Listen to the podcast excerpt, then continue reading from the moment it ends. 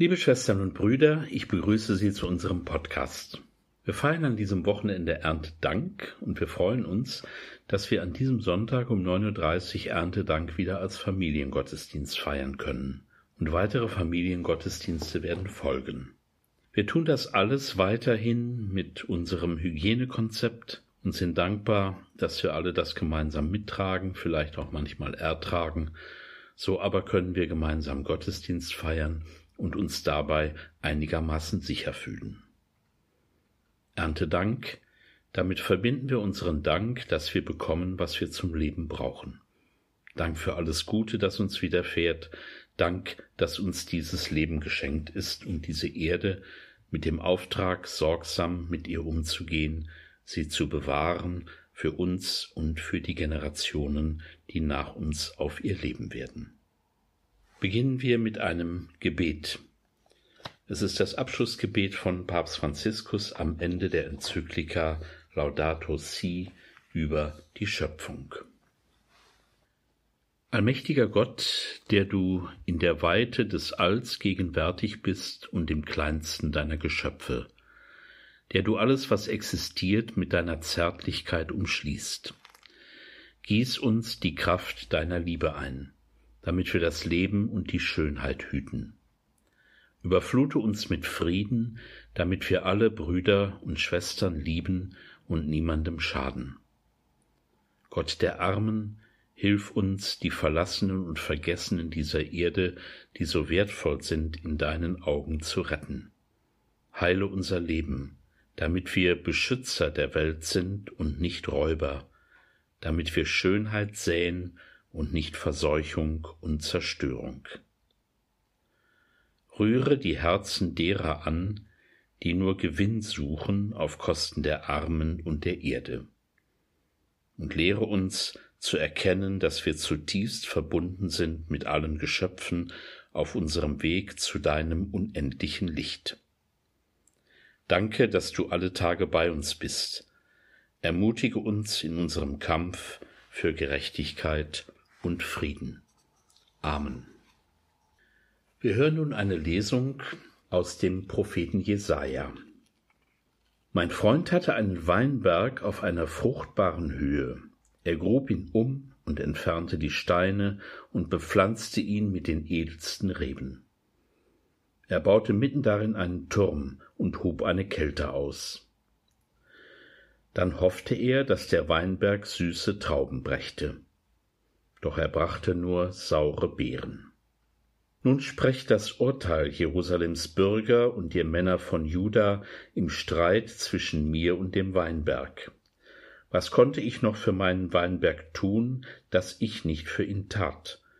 Warum hoffte ich denn auf süße Trauben, warum brachte er nur saure Beeren?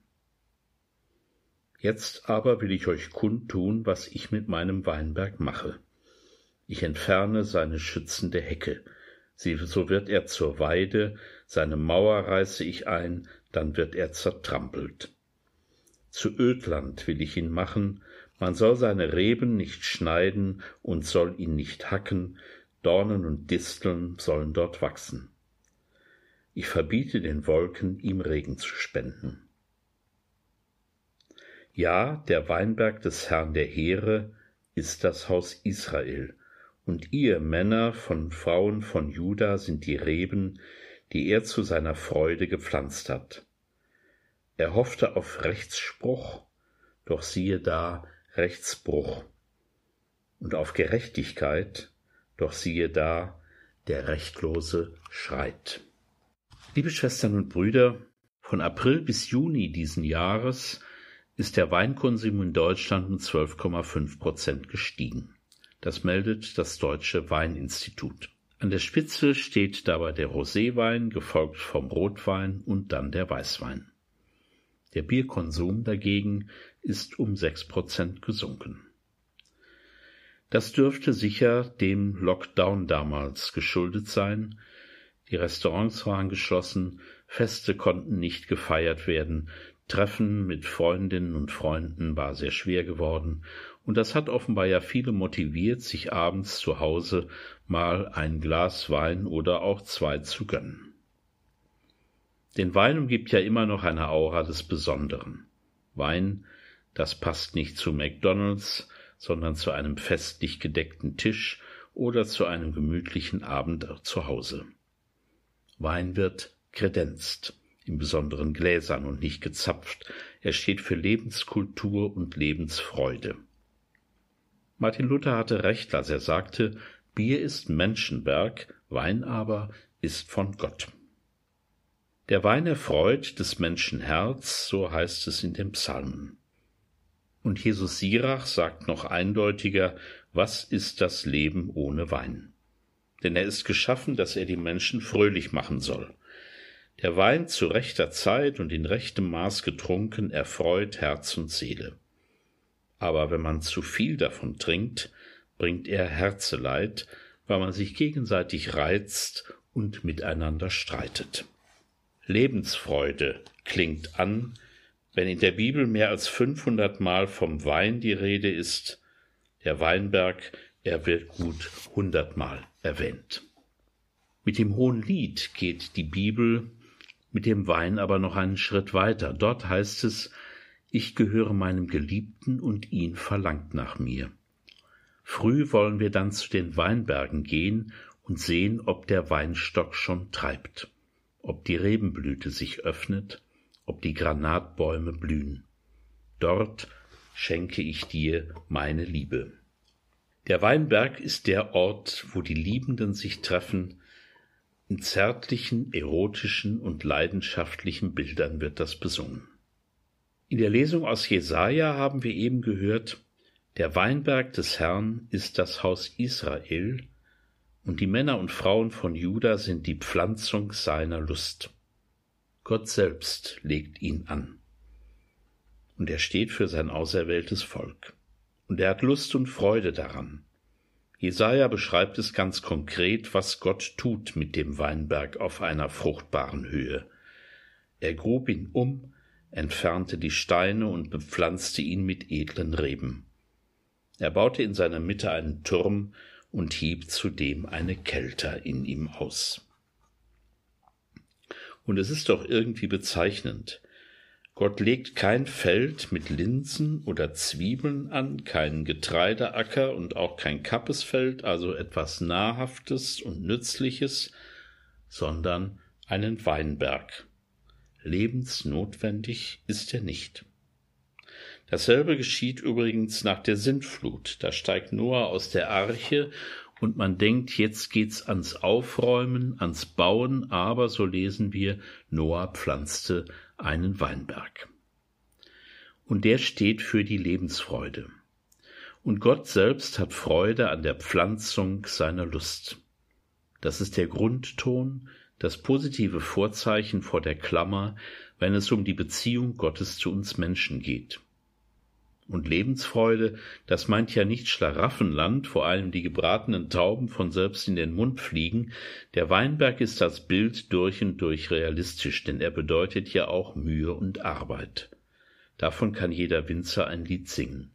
Guter Wein ist das Ergebnis harter Arbeit und geduldiger Pflege. Was aber passiert nun mit unserem Weinstock? Jesaja schreibt, nach der ganzen Mühe der Vorbereitung, dann hoffte er, dass der Weinberg Trauben brächte. Doch er brachte nur faule Beeren. Alle Mühe war umsonst. Man fühlt sich erinnert an das Buch Genesis, an die Schöpfungsgeschichte, und siehe, es war sehr gut, heißt es dort nach jedem Schöpfungsakt. Und Gott ist ja zufrieden mit seinem Werk am Ende und vollendet es, indem er ruht. Aber dann verspielen die Menschen das Paradies, weil es ihnen nicht gelingt, die Spielregeln zwischen ihnen und zwischen Gott einzuhalten.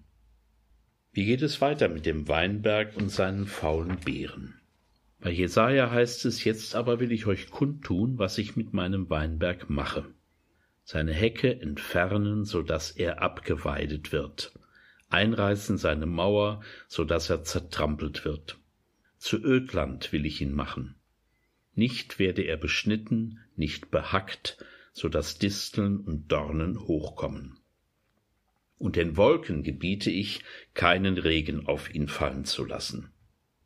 Und es folgt die Begründung, warum das geschieht. Denn der Weinberg des Herrn der Heerscharen ist das Haus Israel, und die Männer von Juda sind die Pflanzung seiner Lust. Er hoffte auf Rechtsspruch, doch siehe da Rechtsbruch. Auf Rechtsverleih, doch siehe da Hilfegeschrei. Nicht mehr für Lebensfreude und göttliche Lebenslust steht dieser Weinberg, sondern für den Bruch des Rechts, für die Ungerechtigkeit und den Hilfeschrei der Armen. Nur wenige können sich hier auf Kosten der Armen und Betrogenen ihres Lebens freuen, das sind die faulen Beeren. Wer will einen solchen Weinberg pflegen? Sein Schicksal trifft ihn zurecht.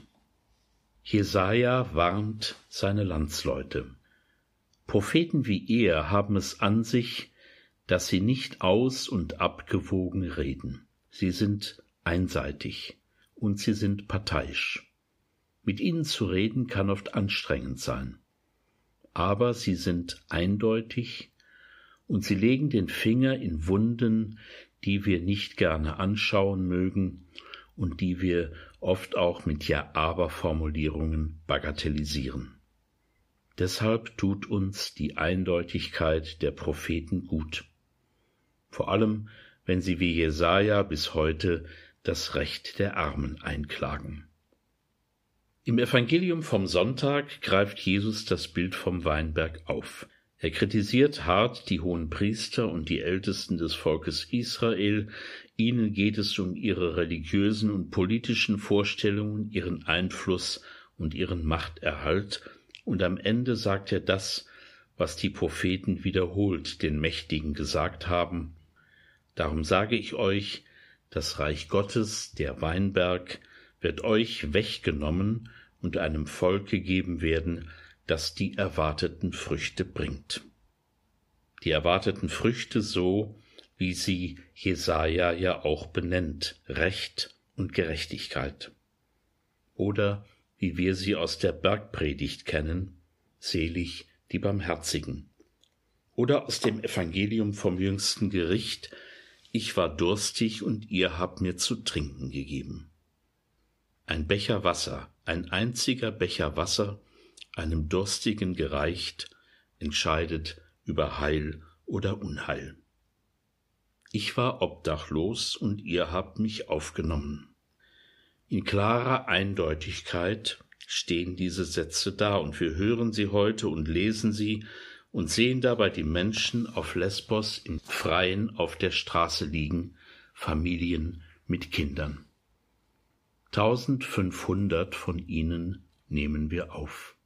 Damit haben wir Humanität und Ordnung in eine Balance gebracht. Es ist erbärmlich und nur noch zum Weinen. Wir schützen die Grenze, die Flüchtlinge schützen wir nicht und viele müssen dort bleiben zur Abschränkung. Unsere Erzählung hält uns den Spiegel vor. Und fragen wir uns, inwieweit liefern wir heute Ernte für Ernte Früchte ab für die Gestaltung einer menschenwürdigen Welt? Oder nehmen wir heute am Erntedank die uns von Gott aufgetragene Sorge um die Schöpfung ernst? Nehmen wir einmal an, der von Gott an uns verpachtete Weinberg wäre die ganze Schöpfung, diese Erde. Wie gehen wir damit um?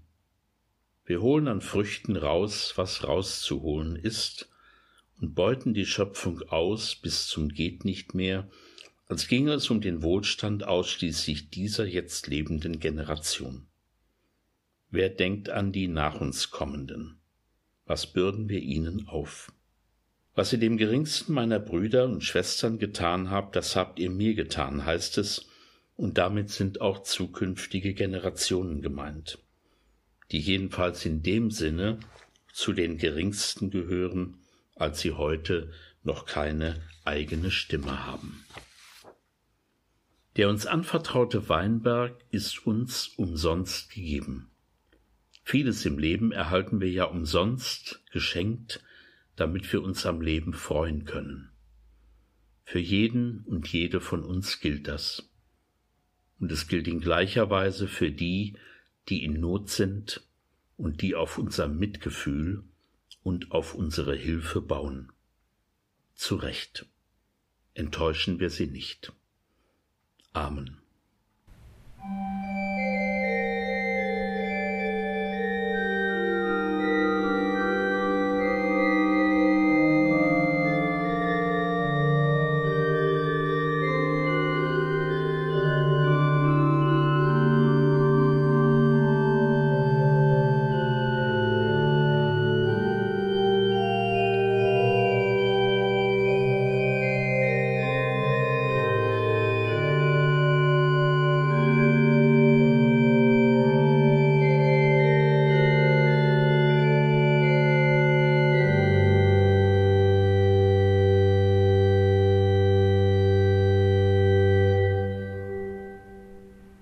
Beten wir nur miteinander, wie der Herr uns zu beten gelehrt hat.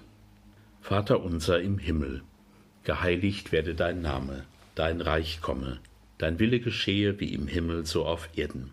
Unser tägliches Brot gib uns heute und vergib uns unsere Schuld, wie auch wir vergeben unseren Schuldigern. Und führe uns nicht in Versuchung, sondern erlöse uns von dem Bösen. Denn dein ist das Reich und die Kraft und die Herrlichkeit in Ewigkeit. Amen. Bitten wir Gott um seinen Segen. Schenke deinen Segen, Gott unserer Welt, und bleib uns treu in allem, was geschehen kann.